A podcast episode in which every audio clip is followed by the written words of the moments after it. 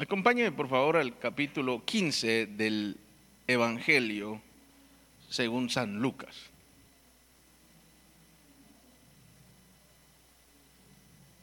Está bien, hay una célula ahí a la par.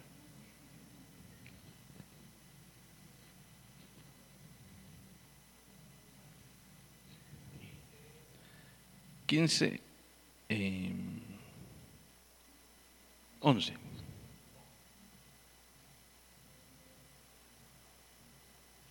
Voy a aplicar con flow yo aquí.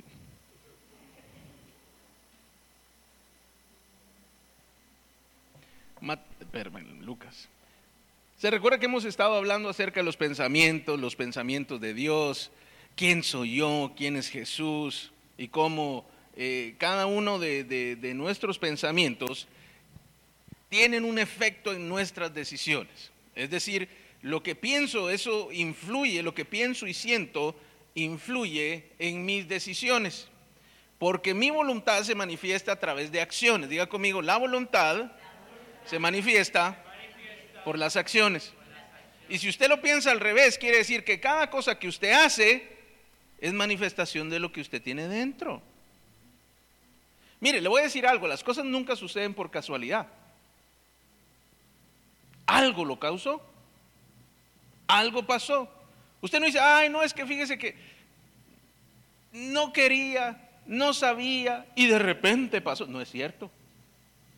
Quizá hubo una oportunidad para, una única oportunidad para que se manifestara. ¿Se acuerda usted que el dicho que dice, en arca, sí, con arca, o en arca abierta hasta el justo peca? Es decir, que en un lugar donde hay muchas cosas o riquezas y no hay control, hasta el que es justo puede hacer lo que es incorrecto. ¿Sí? Porque la oportunidad, le voy a decir otro dicho, que el dinero y el poder corrompen, dice. ¿Lo ha escuchado? Eso no es cierto. El dinero y el poder le dan la oportunidad para que lo corrupto salga.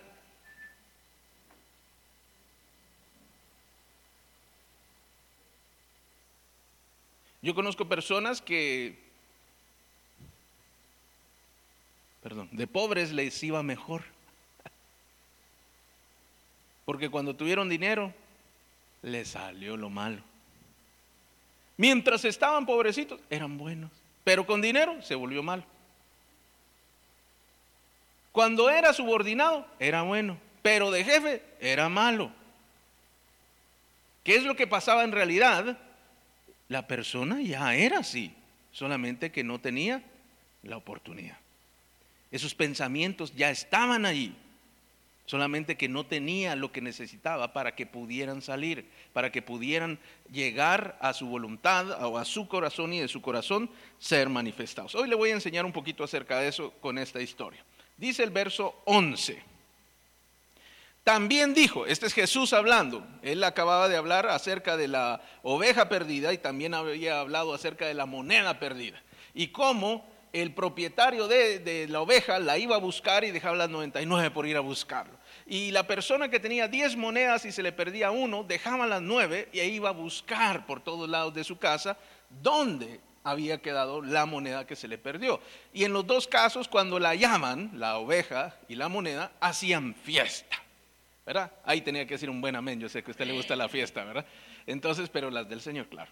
Y entonces, él venía y estaba relatando esto, cuando, y por eso dice, también dijo, y se los estaba diciendo a los fariseos y a los escribas. Dice el 11, también dijo, un hombre tenía dos hijos, y el menor de ellos dijo a su padre, Padre, dame la parte de los bienes que me corresponde, y les repartió los bienes. Y aquí viene la evidencia de lo que yo le estoy diciendo. No muchos días después, juntándolo todo el hijo menor, se fue lejos a una provincia apartada y allí desperdició sus bienes viviendo perdidamente. Pareciera que no muchos días. ¿Qué pasó? Pobrecito el peladito. Miren, a la semana se fue a un lugar donde no debía y pobrecito el peladito, como tenía mucho dinero, no sabía en qué invertirlo. y lo empezó a usar mal y se empezó a juntar con mala gente y entonces él empezó a vivir perdidamente. Mentira. Este muchacho ya tenía todo planeado. Él ya sabía qué es lo que, qué es lo que tenía que hacer. Mire, él su pensamiento no era que le dieran sus bienes, su pensamiento es que quería vivir la vida loca, diría aquel artista, ¿verdad? Eso era lo que él quería. Él quería ir para allá a vivir como se le diera la gana. Que el papá no le estuviera diciendo si se tenía que levantar tarde o temprano, si tenía que gastar su dinero mal o si tenía que invertir. Él no quería que le dijeran cómo vivir. Él tenía su propia versión de la mejor vida que puede llegar a vivir. Eso así, eso no sirve decir. Así es como se vive. Y entonces no dice cómo vivió perdidamente.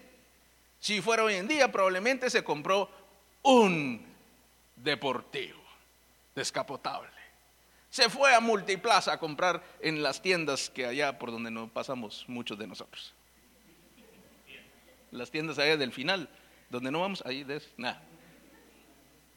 Uno solo pasa puro chinito, ¿verdad? Pues con tu permiso. Solo a ver así viendo las vitrinas. Se fue a gastar, mire, yo vi una vez a un muchacho, con, permiso, no, no, no me juzgue, así como yo no juzgué al muchacho, pero un muchacho que evidentemente no era una persona que tenía dinero de familia, número uno. No era, se notaba que no era una persona que tenía dinero uh, lícito. Mire, un pandillero tal cual, con plata, por supuesto. Porque se miraba, porque es que se nota. Mire, yo soy abogado y encima soy pastor y encima tengo discernimiento.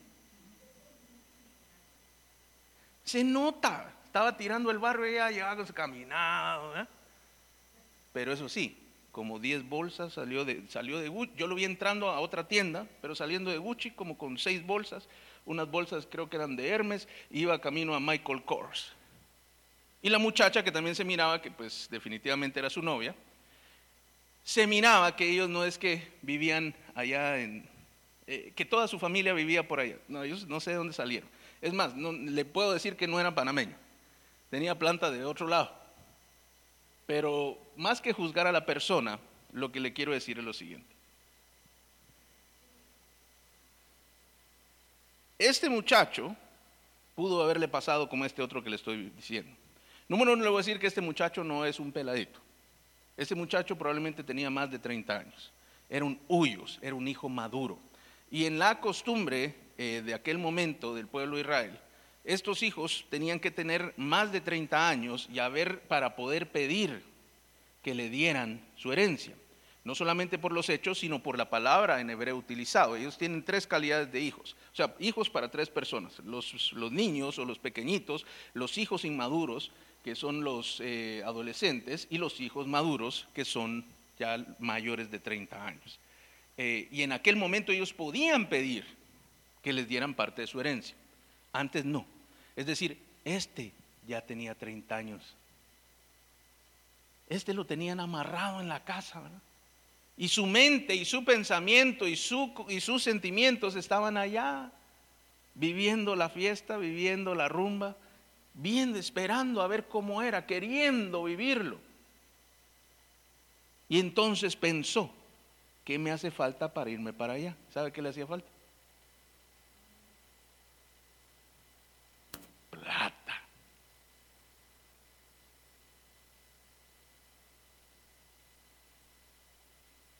¿Y cuál fue su plan?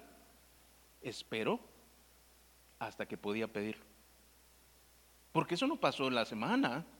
Eso no fue que llegó, ¿qué voy a hacer con estos 100 mil dólares? Él ya le tenía destino, mire, tenía un presupuesto ya listo. Cuando la recibe, la evidencia está, es que dice que muchos y, no, y pocos días después, él se fue. Todavía le dio un poquito al papá, ¿verdad? Para que no se sintiera tan mal. Unos días más de despedida. Pero él ya lo tenía todo resuelto. ¿Sabe dónde surgió todo eso? En su mente primero, en su corazón. Él estaba ya divagando. ¿Cómo será la vida allá? Aquí es aburrida, dice. Aquí solo mi hermano y los sirvientes están. los siervos, perdón. Aquí no hay muchachas bonitas, dice. Voy a ir allá. Obviamente al lugar que fue no era un buen lugar. No es que se cambió a un mejor lugar y le fue mal, no, no. Se fue al lugar donde eso se podía hacer. Y entonces se fue para allá. Y dice que vivió, ¿se acuerda cómo dice?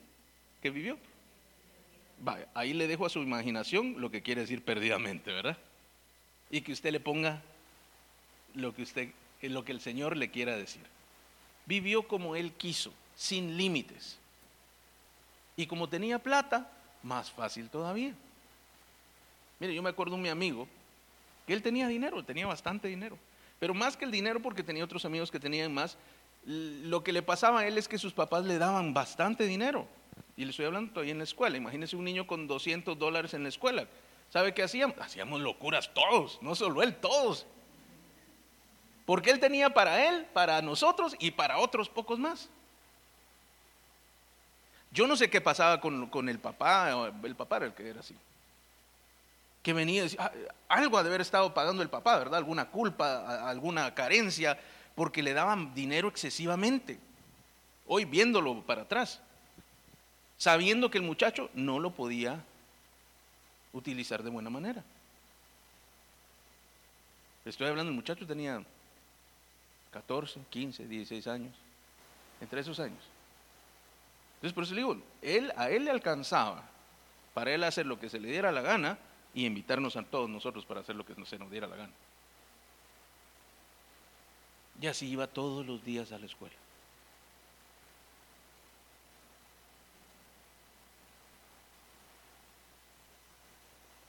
Regresemos a este amigo. Cuando él tenía lo suficiente, él tomó su decisión. Yo le decía que muchas veces nosotros decimos, Señor, cuando yo tenga mucho te voy a dar mucho. Tenga cuidado. Tiene que esperar a tener mucho para poderlo decir bien. Yo me acuerdo las primeras veces, yo llegué en una época muy crítica en mi vida a los pies del Señor. Y de repente lo que sucedió es que me empezó, crítico dentro de mí, porque me iba muy bien, pero me empezó a ir mal económicamente y a mi familia también, y fue un momento de crisis, eh, unos meses de crisis que vivimos, pero en esos meses yo me acuerdo que pues mis ofrendas a veces eran de dólar, de moneditas, lo que había, pero yo gustoso, como la, la, viuda pobre, yo gustoso daba el dinero. Y entonces yo así, yo hacía eh, oraciones como, Señor, cuando tenga mucho te voy a dar mucho, y efectivamente, y después ya subió a billete. Ya podía llevar cinco, podía dar diez, ya la ofrenda no era tan pesada, ¿verdad?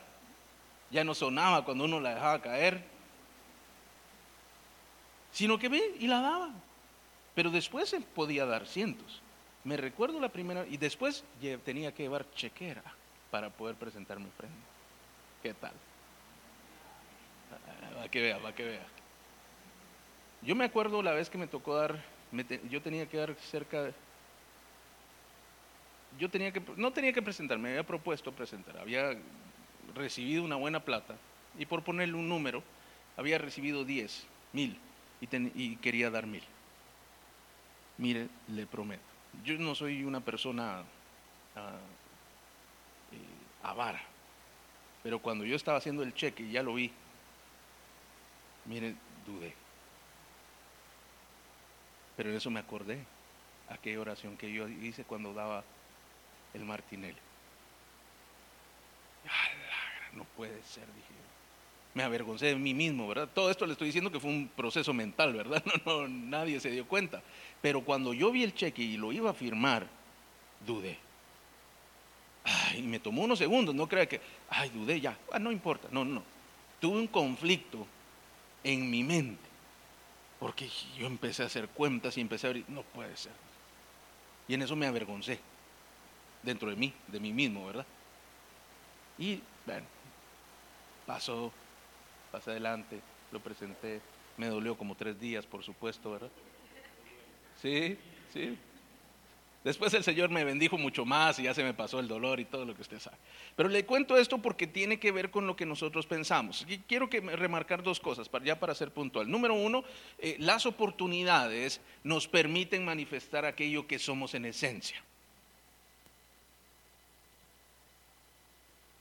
Y nuestra esencia depende de aquello que pensamos. Se recuerda que vimos que, en nuestro corazón se generan los pensamientos, ¿sí? Y que nuestro pensamiento, conforme a la escritura, se compone del pensamiento y del sentimiento. O sea, no solo es de que usted sea una persona intelectual o una persona muy sensible, es que de ambos se compone. Y la suma de unos y otros le produce lo que sale del corazón y eso lo llama la Biblia pensamiento.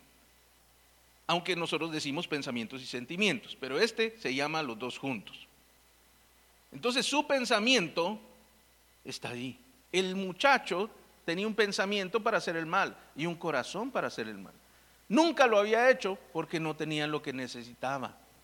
Y entonces él viene y ya su pensamiento le había ganado tanto que ya lo deseaba. Ya la Biblia dice que él ya, ¿cómo se lo digo? Ya su corazón estaba volteado hacia hacer lo malo, aunque no lo había hecho. ¿Qué necesitaba? Solo la plata. Mire lo que sucede a continuación. Ah, bueno, y se fue y cuando él tuvo lo suficiente, vivió como él quería vivir, perdidamente, verso 14.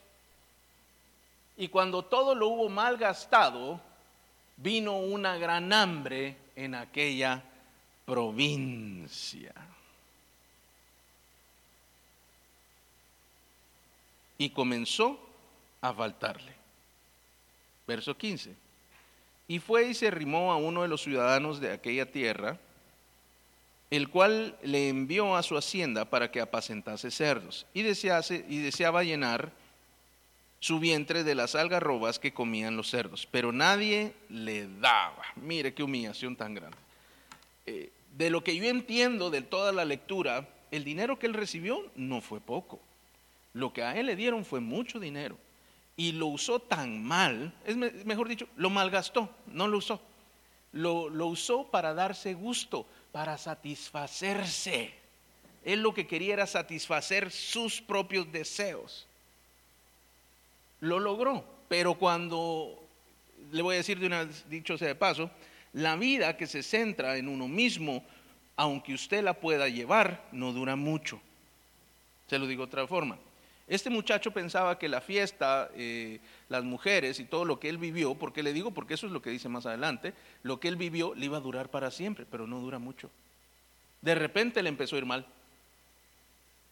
De repente le empezó a faltar. Y cuando sintió, estaba haciendo algo que ya que no quería hacer. Cuidando cerdos. ¿Por qué le digo que él no lo quería hacer? Sí, pastores, que todos los trabajos son dignos. No, no, no. Es que mire, para un judío ese es un animal inmundo. No lo pueden comer, ni tocar, gracias. Entonces él para haciendo aquello que no quería, que era vergonzoso y humillante, cuidando los cerdos. Y encima dice que hubo tal hambre que los cerdos comían mejor que él. Él quería comer de lo que los cerdos comían. A ese grado de mal le fue a este muchacho. Pero ¿se recuerda dónde empezó todo? En lo que él pensaba, del pensamiento que salió de su corazón. ¿Se acuerda cuando aprendimos que como es su pensamiento en su corazón, tal es él? Dice el libro de Proverbios capítulo 27, verso 3. Entonces este hombre estaba viviendo lo que pensó. Grabes esto. Yo vivo lo que pienso.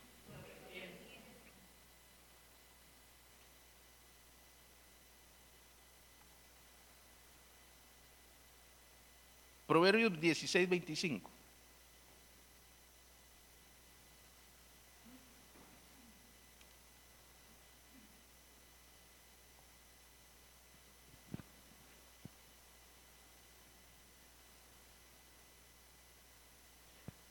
Dice el verso 25, hay camino que parece derecho al hombre, pero su fin es camino de muerte.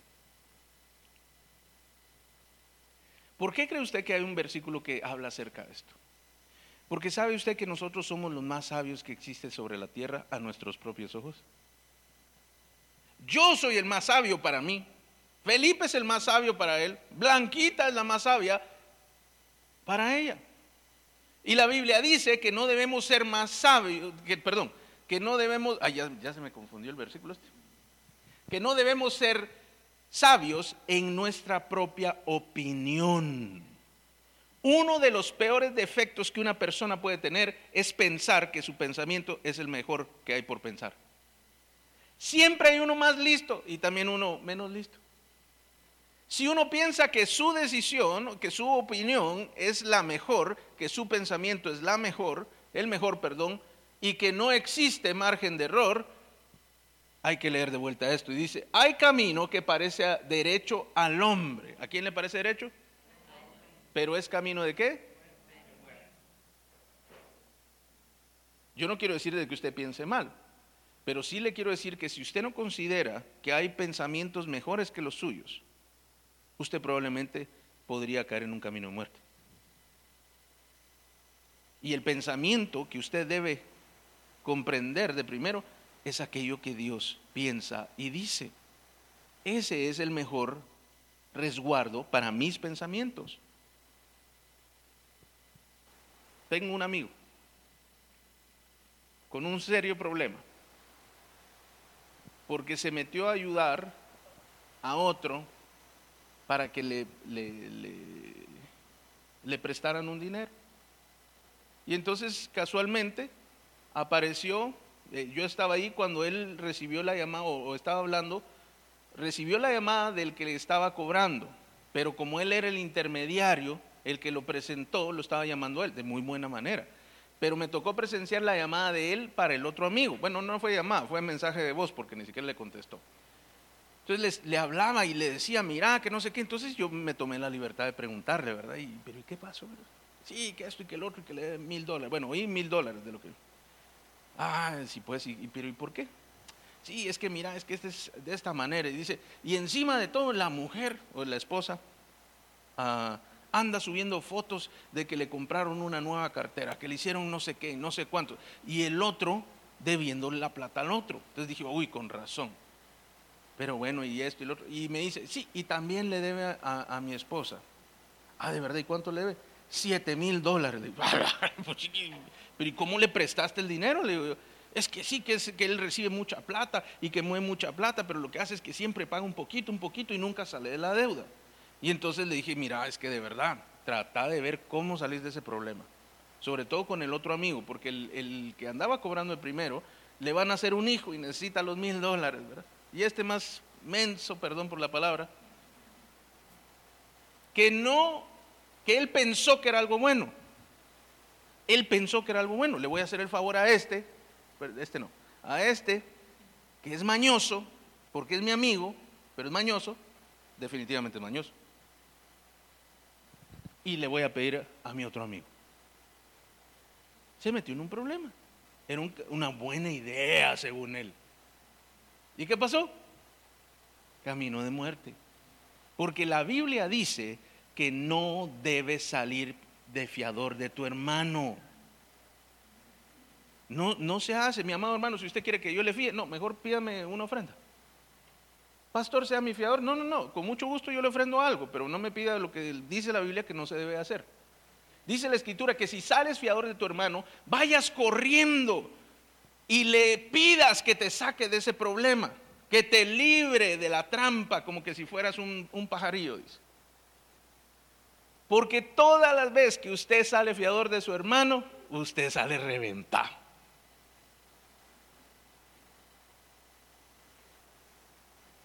Si usted va a ser fiador de alguien, usted debe ser como Jesús, que esté dispuesto a dar la vida por el otro. Ese sí, ahí sí. Si usted está dispuesto a pagarle la deuda al otro y que no volverse un problema, entonces sea el fiador. Si usted quiere pagárselo al otro, perfecto, y que lo disfrute, perfecto, eso está bien. Ahí sí sea fiador. Pero si usted se pone de garantía por lo que otro va a hacer, ahí usted sale mal.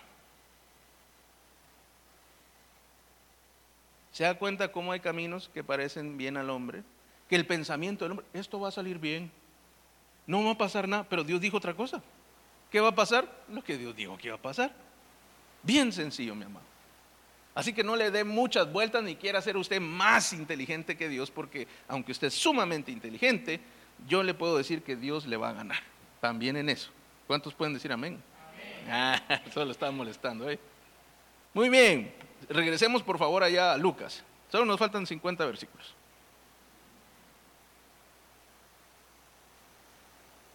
Diecisiete, versículo 17 de Lucas 15. Ya vamos a terminar, no se preocupe.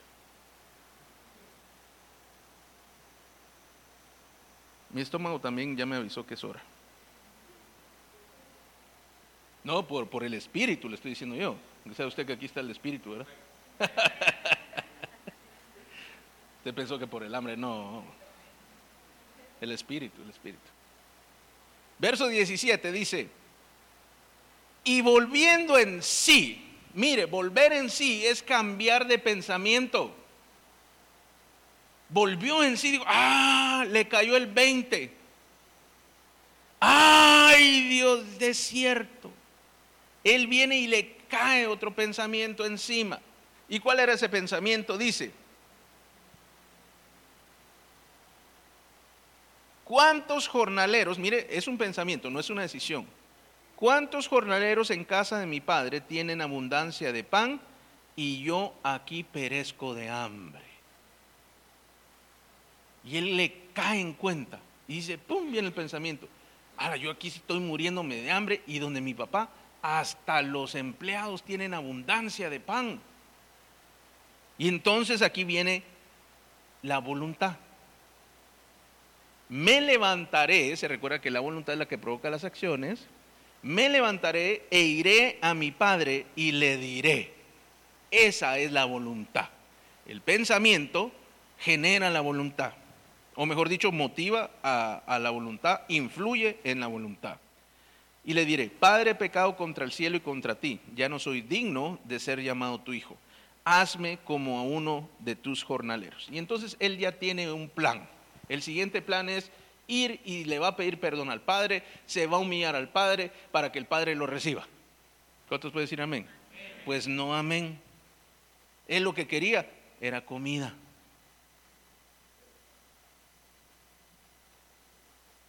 Mire qué dice, ya no soy digno. Eh, regresemos al anterior, por favor, Vicky, perdona. Gracias. Me levantaré. Eh, no, el otro, 17, disculpa. ¿Se acuerda cuál fue el pensamiento que lo motivó? ¿Cuál era? En la casa de mi padre, hasta los jornaleros tienen abundancia de pan. ¿Se acuerda que el pensamiento manifiesta la esencia? Él tenía hambre. ¿Con qué se le quitaba? Con pan. Y entonces cayó en cuenta dónde había pan. Y dice, ¿dónde? En la casa de mi padre. ¿Y a dónde tengo que ir? De vuelta para allá. Pero hizo un plan, ¿verdad? Este no era, o sea, era, no era tan listo, pero tampoco era tan no listo. Y entonces hace el plan y dice, iré, me humillaré, le pediré perdón y le voy a decir de que no soy digno de ser llamado su hijo y hazme como uno de tus jornaleros. ¿Por qué le dice esto? Porque el jornalero tenía pan. Hazme como uno de tus jornaleros. Y, dice, y se acordó de su padre, le extrañó, recordó todos los bienes, todo lo bueno que le hizo y su corazón le recordó el amor por él. No es eso. Tenía hambre, tenía una necesidad y quería suplirla. Todos venimos hacia el Señor. Quizá no por pan, un problema familiar, quizá un problema económico, un problema espiritual. Todos venimos hacia el Señor. ¿Usted cree que uno viene, se acerca al Señor? Señor, vengo aquí porque te amo tanto y deseo estar... No, uno, uno va aprendiendo después. Pero al principio no viene porque hay algo que Dios tiene que yo quiero. Un milagro, un favor, una respuesta. No creo que usted era tan espiritual. Ahora sí. Pero al principio no. Usted quería algo. Así como este hombre. Tal vez a veces no, no uno no ha caído en cuenta, pero uno siempre necesita algo de Dios. El hombre mientras tenía plata, no necesitaba del Padre. Cuando se le acabó aquello que lo tenía atrapado, entonces se dio cuenta. Ya ve por qué algunos tienen que, como diríamos nosotros, tocar fondo para acercarse a Dios. ¿Se acuerda cuando hablamos de docilidad y de rigidez? El que es rígido, para darle forma, hay que romperlo. Pero el dócil, ese es más facilito, ¿verdad? Agarra más rápido la forma. Entonces, vemos aquí que él tuvo que ser roto para poder caer en cuenta. Aún así todavía no entendía muy bien, ¿verdad? Pero sigamos leyendo y va a ver que la cosa se pone mejor. Verso que nos toca 20. Y levantándose vino a su padre. Y cuando uno estaba lejos lo vio su padre. Y fue movido a misericordia y corrió. Y se echó sobre su cuello y le besó. Paremos ahí. Ahora vamos a ver los pensamientos del padre. ¿Sí? Viene y dice, vamos a, esta es la acción. Ahora lo vamos a ver para atrás. Y vino a su padre, y cuando aún estaba lejos, lo vio su padre, y fue movido a misericordia. Eso es lo que sale de él, su esencia, misericordia. No juicio, no justicia, misericordia. Y corrió. Cuando usted se acerca a Dios, Dios corre hacia usted. Entiéndalo. Mire, por eso le decía yo en la mañana, acérquese. Dios no viene corriendo hacia usted aunque usted no quiera. No, no, primero usted le tiene que mostrar a Dios que usted quiere. Y cuando usted le muestra al Señor que usted quiere, el Señor se pone a correr hacia usted. Señor, te siento lejos. Es porque usted no está acercando. ¿Por qué ella no es así? Porque usted cambió. Porque mire que el Padre, ¿desde dónde lo vio? O sea, que él no estaba en su casa, esperando, viendo el partido de fútbol. Él probablemente estaba afuera esperando al hijo. Y cuando lo mira de lejos, el padre sale corriendo. Y mire lo que sigue a continuación. Y se echó sobre su cuello y le besó. ¿Sí? Siguiente versículo. Y el hijo le dijo, aquí viene a hacer su, su plan el hijo, ¿verdad? Padre, pecado contra el cielo y contra ti, ya no soy digno de ser llamado tu hijo. Yo le hubiera agregado, y dame un poquito de pan. Él ya tenía un plan, ya tenía un pensamiento definido, pero el padre tenía uno distinto en su corazón. Mira el verso 22. Pero el padre dijo a sus siervos, sacad el mejor vestido y vestidle, poned un anillo en su mano y calzado en sus pies, traed el becerro gordo y matadlo, y comamos y hagamos fiesta. Y aquí viene su pensamiento porque este mi hijo muerto era y ha revivido. Se había perdido y es hallado. Y comenzaron a regocijarse. Mire lo que sucedió. Cuando este hijo se fue, al padre se le partió el corazón. Tanto que él lo compara como que si hubiera muerto. Entonces, como él sentía esa distancia o lo que estaba viviendo aquel hijo como una muerte, leas espiritual, como una muerte, entonces cuando Él lo vuelve a ver, no hay reproche, no hay culpa, no hay justicia. No sale el papá, te voy a enseñar. No sale el papá, ahora sí te toca la lección. Espero que esto te aprenda. Vení, yo te voy a formar. ¿Cuál tu formar si más deformado no podía venir, verdad? Te voy a enseñar. ¿Qué enseñanza si la vida misma es quizá de las mejores maestras que existen? Así que con sus hijos no se preocupe. No permita que hagan lo malo. Pero si aún así deciden hacerlo, no se preocupe, porque la vida le va a enseñar.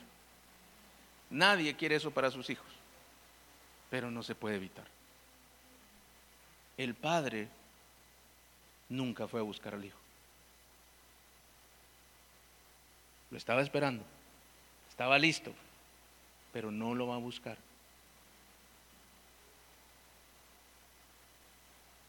Debe aprender a reconocer cuándo, quién necesita qué. Una de mis hermanas tiene un centro de rehabilitación, es, es, de, para alcohólicos. Y entonces estábamos platicando y Mercedes movía, la pastora movía a misericordia. Ay, pero, pero ¿cómo es posible que necesitan amor? Y yo me metí en medio no, estás equivocada. Necesitan un abrazo. Eso no necesita un abrazo. Porque mi hermana es bien intensa. De verdad, eso, yo pobre, yo de verdad oro por esos hermanos que están ahí metidos. Es tremenda. Nos enseñó un video donde ella estaba en la entrada y tenía otro muchacho y en eso uno se empezó así como a hacer el loco, ¿verdad? Y empezó cuando y se fue para la puerta, porque usted sabe que ellos se quieren fugar, ¿verdad? No que estén presos, pues, sino la familia los lleva y para poder desintoxicarlos, para poder eh, tener un trabajo con ellos. Y en eso viene y se eh, pasa el muchacho corriendo y se mira en la escena donde se para mi hermana, que estaba hablando con otro muchacho, se para el otro que era uno de los de seguridad y lo van a alcanzar. De ahí toman justamente otra escena de otra cámara y, donde lo agarran. Pero lo impresionante es que mi hermano es una cosita así, ¿verdad? Y el otro era un hombrón. Y va la pulga empujándolo para adentro, como que están regañando un hijo, ¿verdad? Y vaya para adentro, solo le faltó que le pegara una patada y lo empujaba y mete, y no sé, y le seguía hablando y lo volvía a empujar. Y entonces uno dice, ay, pero qué maltrato. No, mi amado, es que si usted le da un abrazo a ese hombre ahí, ese hombre sigue haciendo lo que se le da la gana. usted aprenda a darle a los suyos lo que necesitan. Hay momento de abrazo y hay momento de no abrazo, dice la escritura. Hay momento de besar y hay momento de no besar. Estos hombres, eh, le estoy poniendo un caso extremo, ¿verdad? No agarrar empujones a sus hijos, por favor. Pero lo que le quiero decir es que el padre no fue a buscarlo porque mientras él no tuviera en su pensamiento que era necesario regresar, nada iba a cambiar. Cuando usted ore por alguien que no conoce al Señor, usted debe orar porque su corazón cambie, su pensamiento cambie. No porque Dios le haga un milagro. Ay, Señor, venga, aquí eh, esta señora no quiere nada contigo, pero vamos a orar por un milagro. Está bien, usted puede orar por el milagro, pero sepa usted que si esa persona se va a acercar al Señor, necesita cambiar su pensamiento. ¿Por qué? Porque dice le van a robar, porque dice que eh, las iglesias son malas, porque dice que todos son iguales, porque todo el montón de cosas que dice. Pero igual está de fregado, Igual no cambia la persona. Sigue sufriendo lo mismo. Diga o piense lo que piense. Entonces, mientras no cambie su pensamiento en cuanto a Dios, la vida no le va a cambiar. Entonces él viene y llega al padre y el padre sabía y tenía un hijo muerto y por eso quiere hacer fiesta. En vez de recalcar lo malo que hizo, él empieza a alegrarse por lo bueno que tenía. Porque entonces ahora empieza a decir, denle ropa nueva, denle calzado nuevo, denle, pónganlo en su lugar, porque no era su lugar allá con los jornaleros, sino su lugar era aquí con los hijos. Y entonces él lo levanta de donde estaba. Pero ¿qué tuvo que haber? El deseo de regresar, aunque sea por un interés. Pero yo le puedo asegurar, después que este hijo recibió el amor del Padre, su pensamiento cambió. Y eso es lo que pasó con nosotros. Usted está aquí porque Dios le amó, aunque haya venido por necesidad primeramente. Usted regresa aquí porque Dios le ama. Si usted regresa aquí por mí, perdóneme, aunque yo me valoro mucho, pero yo no, yo no valgo la pena, pues para que usted regrese aquí cada domingo. Si usted lo hace por el Señor, usted está en el punto indicado. Usted puede venirme a ver, por supuesto, pero yo no le puedo dar jamás lo que Dios le puede dar. Yo le puedo saludar, le puedo dar un abrazo, un buen consejo.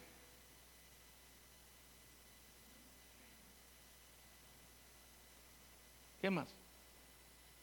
Pero Dios tiene todas las cosas. Todas. Entonces usted tiene que ir y buscar aquello que en Dios hay. Y de esa manera usted conoce el amor de Dios para con usted. ¿Cuándo nos quedamos, perdón? 24. Perdón. Último, 25. Y su hijo mayor estaba en el campo y cuando vino y llegó cerca de la casa, oyó la música y las danzas. Y llamando a uno de los criados le preguntó, ¿qué era aquello? Él le dijo, tu hermano ha venido y tu padre ha hecho matar el becerro gordo por, haber por haberle recibido bueno y sano. Verso 28. Entonces se alegró.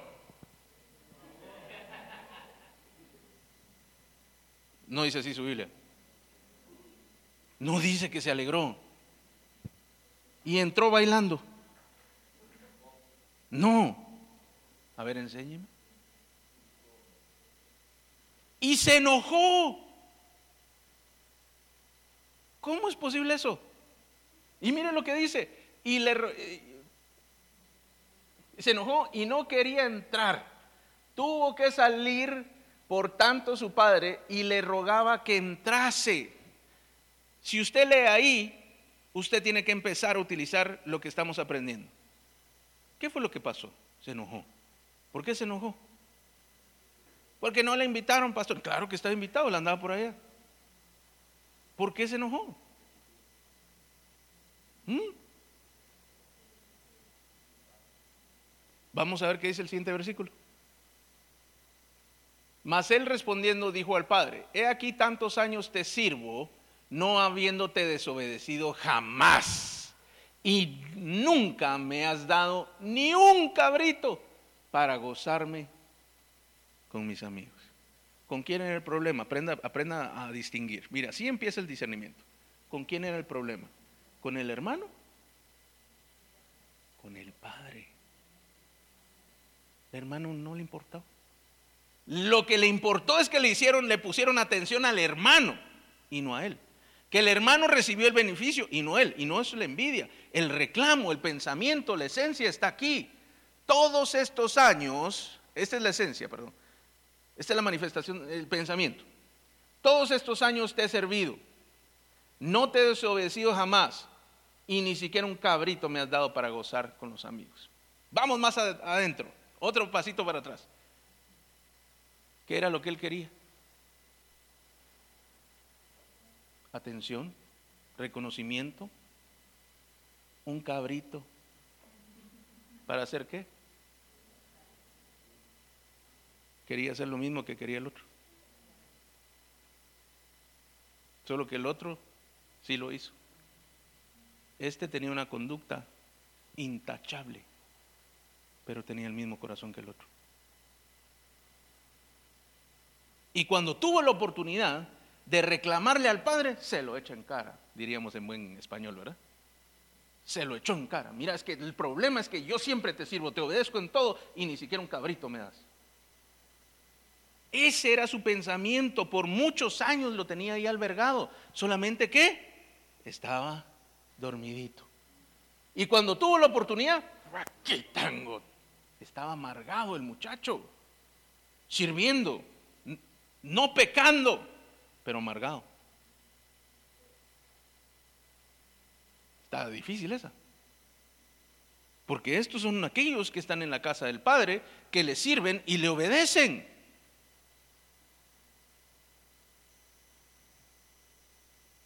Sigue ahí. ¿Se acuerda que tenemos que, las acciones van a manifestar la voluntad?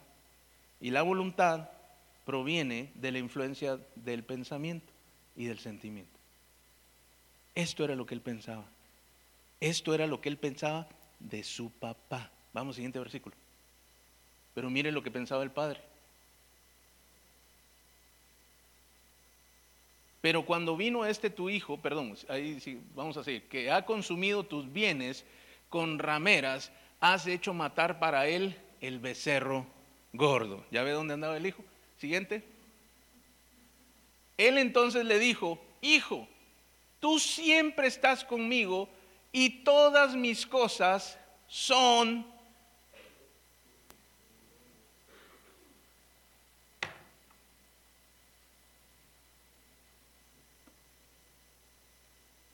Usted nunca debe preocuparse por lo en el reino de Dios, por lo que otro tiene y no tiene.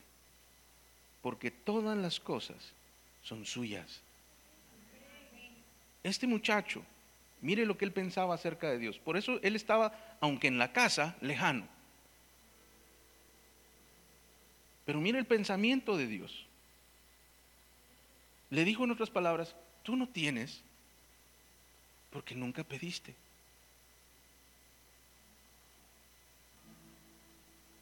Yo hoy quiero señalar un error en nuestro pensamiento y en nuestro corazón. Y creo que es un error cultural. Y es un error que proviene de casa o de educación. Y es que nuestros padres después de vivir tiempos muy difíciles,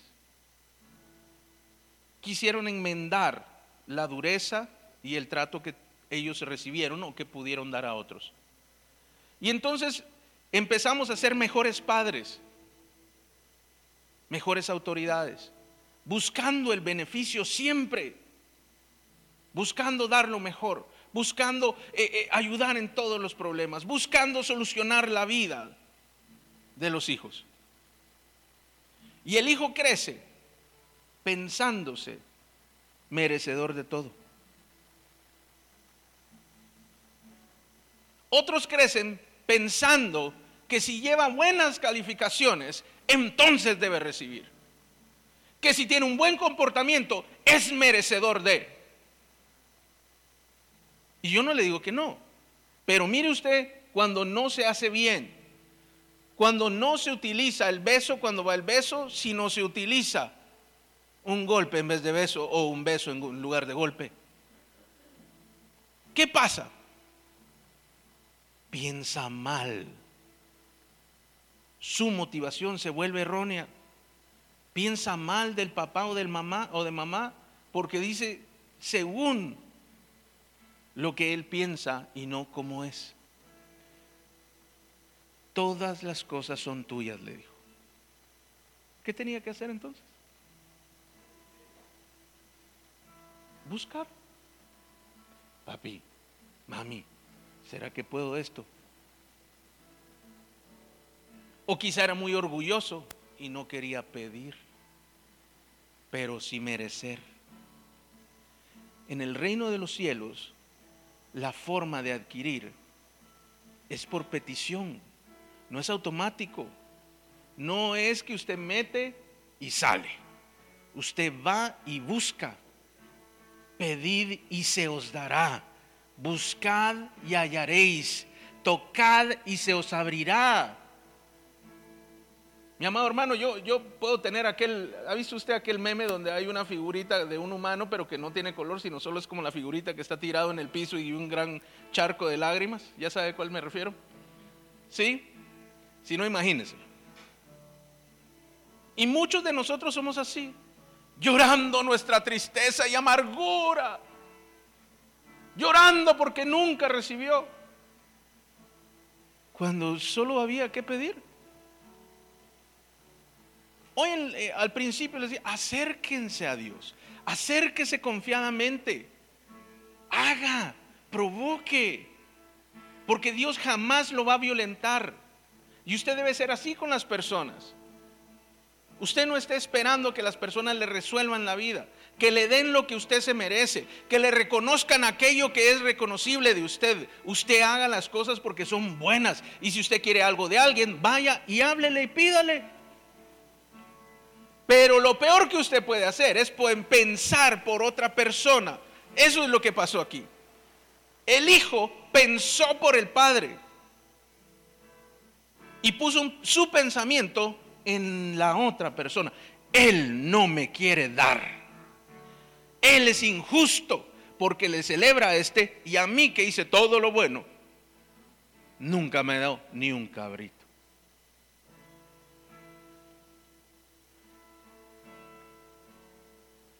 Yo le quiero preguntar, ¿cómo sabía el hermano dónde estaba el otro?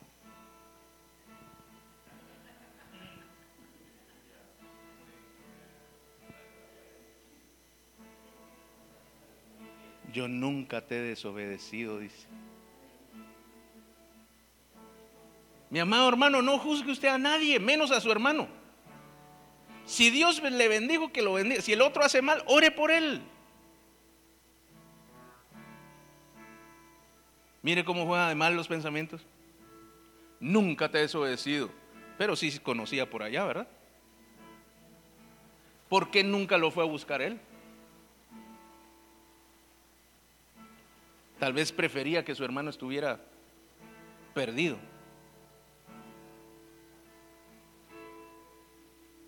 ¿Qué piensas tú de Dios? ¿Qué piensas realmente, realmente? ¿Qué piensas que Dios piensa? ¿Sabes que por ese pensamiento actúas como actúas? ¿Para bien o para mal? Por ese pensamiento tú eres como eres para con Dios. ¿Sabes cómo actúas? O mejor dicho, ¿sabes cómo piensas de tu esposa, de tu esposo?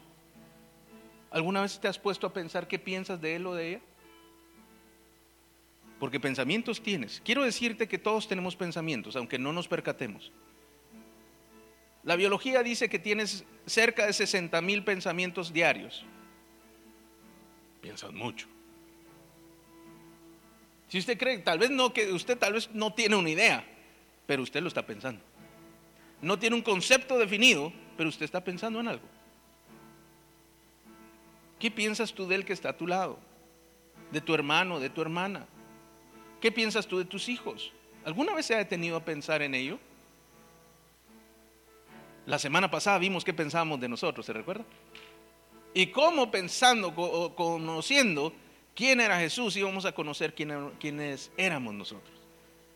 Hoy, tu relación con Dios, quiero decirte que depende de aquello que tú piensas de Dios. Si tú piensas de Dios que es un Padre bueno, misericordioso, que busca recibirte constantemente, que cuando tú te acercas Él sale corriendo, que a pesar de tus errores Él hace una fiesta porque tú te acercas a Él, jamás te vas a alejar de Él.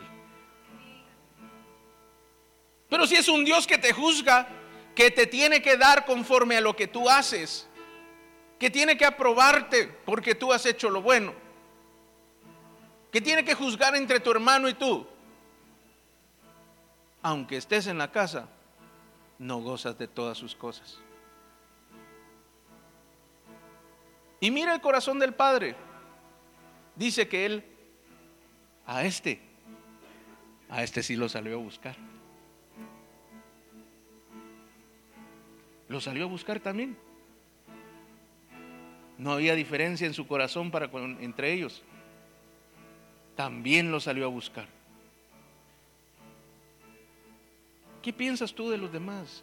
Yo más que saberlo, yo quiero que tú logres establecer un proceso en el cual tú puedas comprender por qué vives lo que vives y que sepas, que es lo más importante, que si cambia tu pensamiento, toda tu vida va a cambiar. Si tú cambias lo que piensas de tu hermana, lo que piensas de tu esposo, lo que piensas de, tus hijos, toda la relación va a cambiar. Así como influye con el Padre lo que el pensamiento que tienes, así influye el pensamiento que tienes para con los demás. ¿Ha tenido usted personas a las cuales usted tiene mucho aprecio y tal vez a usted no le aprecian tanto? De vuelta, ¿le ha pasado alguna vez? Que usted es como que, ah, yo le voy a hacer siempre favores a Blanquita y cuando la mire yo la voy a bendecir. Y tal vez Blanquita no mucho me hace caso. Y no, no peleamos. Pero tal vez Blanquita me chifea de vez en cuando. Pero yo sigo, sigo haciéndole bien porque es que Blanquita tiene algo que me dan ganas. Es el pensamiento que yo tengo de ella. Y ella me trata como me trata por el pensamiento que tiene de mí. Si ella cambia su pensamiento, me va a tratar diferente. Si yo cambio mi pensamiento, la voy a tratar diferente. Esta. Tanto que me desvivo yo por saludarla y ni me volteé a ver. No es cierto, Blanquita. Dice, no sea, y aquí le voy a cerrar este y abro uno rapidito. Tú y yo nos tratamos como nos tratamos por lo que pensamos. Tú me tratas a mí conforme lo que tú piensas de mí. Y yo te trato a ti conforme lo que yo pienso de ti. Pero dice la escritura que no seamos vencidos del mal. Aunque Blanquita me tratara mal, yo no puedo venir a ponerme y esta. No seas vencido del mal. Antes bien, vence el mal con el bien yo me voy a esforzar por sembrar más en ella. En vez de empezar a pensar lo malo, yo me voy a esforzar por que ella logre recibir como el amor que el Hijo recibió del Padre. Última, testimonio. yo llegaba a la iglesia, empezaba a llegar a la iglesia cuando me convertí. Y había un muchacho que la verdad me caía mal. Tengo que confesarle, mi hermano, que sí me caía muy mal. Era mero engreído, creído y encima estaba feo. Y se las llevaba de guapo. Y hasta caminaba así de medio de creído. Usted sabe el caminado de creído. Y era amigo de mis amigos. Y entonces me lo topaba por todos lados, de los amigos de la iglesia. Y ese sí me caía. Y yo sabía que yo también le caía mal a él, de verdad. Donde nos mirábamos, pero ni nos volteábamos a ver. Y en eso una vez me recuerdo que nos tocó un partido de fútbol. Y bueno, dije, ojalá que ni se aparezca por aquí porque dos patadas se vayan encima. Y gracias a Dios las patadas no fueron conmigo, sino con otro que... Pero algo se formó y este hablaba. Se volvió una cosa bien terrible. Pero ya yo ya era incómodo porque ya yo llegaba a la iglesia y ahí estaba el mismo muchacho. Porque éramos un grupo, unos 20, 30 eh, amigos eh, que, que, íbamos a la misma célula. Y él siempre estaba allí. Y entonces, ni modo, me lo tenía que aguantar hasta que un día el Señor habló en mi corazón. Y me dijo, ¿por qué quieres cosechar algo que no has sembrado? Me quedé yo quieto, ¿verdad? Y, me recuerdo haber pensado en algún momento esta misma, este mismo versículo que le dije yo, no seas vencido del mal, antes vence el mal con el bien. Y ese día yo estaba de servidor y como era una iglesia grande, el estar de servidor en la primera fila era lo mejor, ¿verdad? Porque usted está ahí con el pastor, ahí oyendo todo de primera mano. Es, aquí porque somos poquitos, pero se imagina que la, hubiera sillas allá a 200 metros pues estas sillas serían las más cotizadas, porque allá se mira mejor. Y entonces ese día me tocaba a mí justo en, la mejor esquina, aquí, ¿verdad?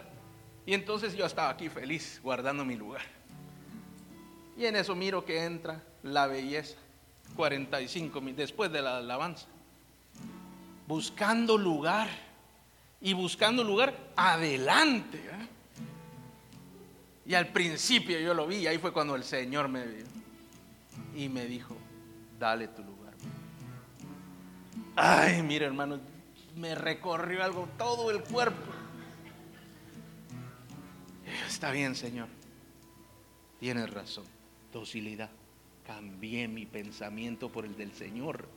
El mío era este, no se merece nada, vino tarde, me cae mal. Mucho gusto. Te alabamos, Señor. Pero como el Señor estaba allí y Él sabía lo que yo pensaba y lo que yo sentía, dale tu lugar, me dijo. No le pagues mal, págale bien. Entonces yo lo vi como a 10, 15 metros, ¿verdad? levanté la mano y le hice señas. Me vio extrañado. Y se empezó a acercar. Sentate, quiero un lugar para vos. Se sentó de ese día en adelante, mi amado, se fue el problema. De ese día en adelante nunca más hubo problemas entre él y yo. Nos volvimos amigos. De ese día en adelante ya jamás volví a sentir eso malo que yo sentía. Porque yo pensaba mal de él y él pensaba mal de mí. Pero el Señor tenía un mejor pensamiento y yo le hice caso. Y al hacerle caso a su pensamiento, hubo una bendición para los dos. ¿Se da cuenta cómo funciona? Así que si usted tiene problemas con alguien, mi amado, es porque usted decidió pensar mal. No precisamente que todo esté mal, usted decidió pensar mal. Venza con los buenos pensamientos. Venza pensando bien de la gente. Miren lo que dice la escritura. Última y nos vamos. Apúrese. Acompáñeme a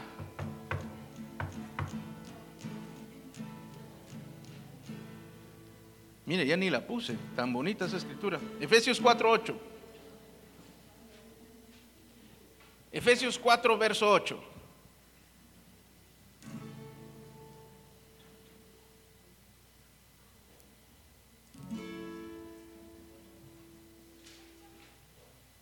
Efesios 4, verso 8 dice. Ay, no, no, no, no. Filipenses, disculpe, disculpe. Filipenses, es que son primos. Quedan cerquita, Éfeso, de Filipos.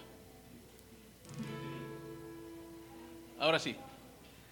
Mire el pensamiento de Dios. Cada vez que usted piense mal de alguien, mal de algo, cada vez que vengan malos pensamientos, porque le dije que el pensamiento general, ya cuando usted lo concibe, cuando hay una sustancia dentro de usted, fue engendrado por pensamientos más pequeños, por sus sentimientos. ¿Qué es lo que y cosas que a veces ni siquiera existen, ¿verdad? Pero ahí se generó el pensamiento. Y dice, "Por lo demás, hermanos, los hermanos, aunque usted no crea, los hermanos allá en Filipos se estaban peleando. Habían unas hermanas servidoras que estaban peleadas. Habían unos que querían venir y enseñarles algo que no estaba enseñando Pablo, que era el pastor, ni Timoteo, que era el pastor auxiliar. Les estaban enseñando otras cosas y había conflicto en medio de ellos. Y Pablo les dice muchas cosas. Lea el capítulo 4 eh, en adelante, pero solo vamos a ver esto. Les da buenos consejos de lo que debían de hacer, pero dice, por lo demás, hermanos, todo lo que es verdadero, todo lo que es honesto, todo lo justo, todo lo puro, todo lo amable, todo lo que es de buen nombre, si hay virtud alguna, si hay algo digno de alabanza, en esto tenéis que pensar. Usted sea distinguido, distinguida por pensar bien. Mire las cosas buenas de lo que usted tiene. No le ande viendo lo que le hace falta porque siempre le va a hacer falta algo.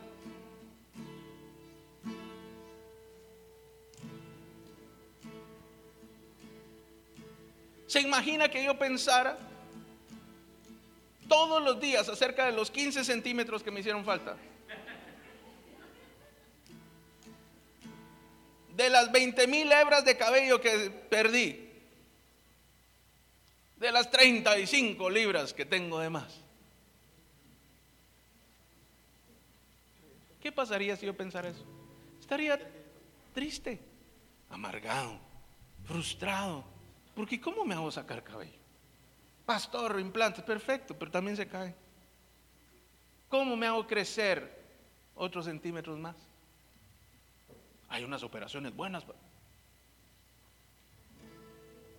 ¿Cómo? ¿Cómo cambio yo Blanquita? ¿Cómo cambio yo Felipe? ¿Cómo lo cambio? Yo no puedo.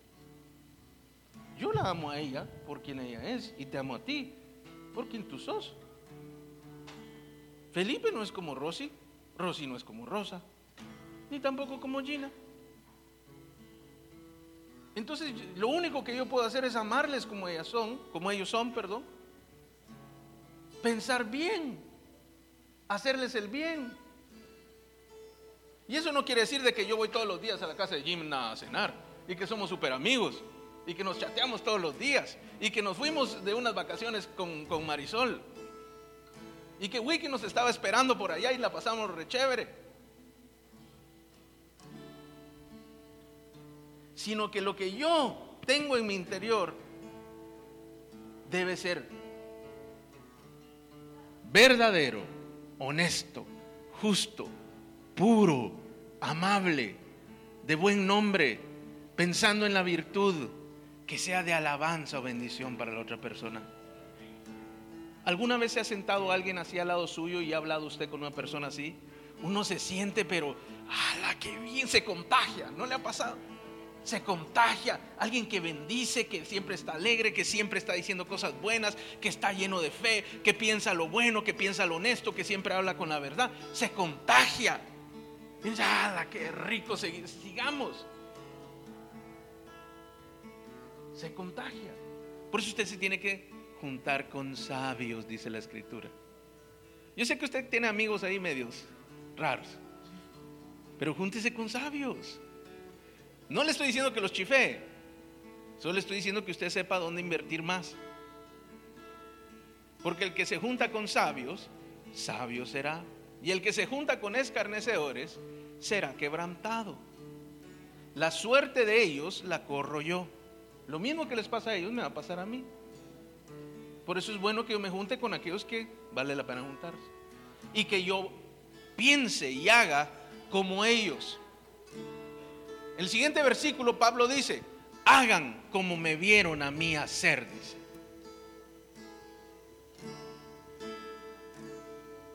Así, mi amado hermano, yo te quiero pedir que tú hoy puedas pensar acerca de lo que tú piensas. Y que si tú has obtenido un mal fruto en cualquier área de tu vida, puedas seguir el rastro hacia atrás, que de algún lado tuvo que haber salido un mal pensamiento. Aquello que sucedió mal no sucedió solito mal, tuvo algo que lo motivó. Y corrígelo, porque Dios quiere que tú pienses bien de las personas, tú pienses lo honesto, lo verdadero, lo justo, lo amable, la virtud, lo que es de buen nombre, todo aquello que es para alabar. Eso debes pensar de los demás. No mires el defecto de la gente, mira la virtud de la persona.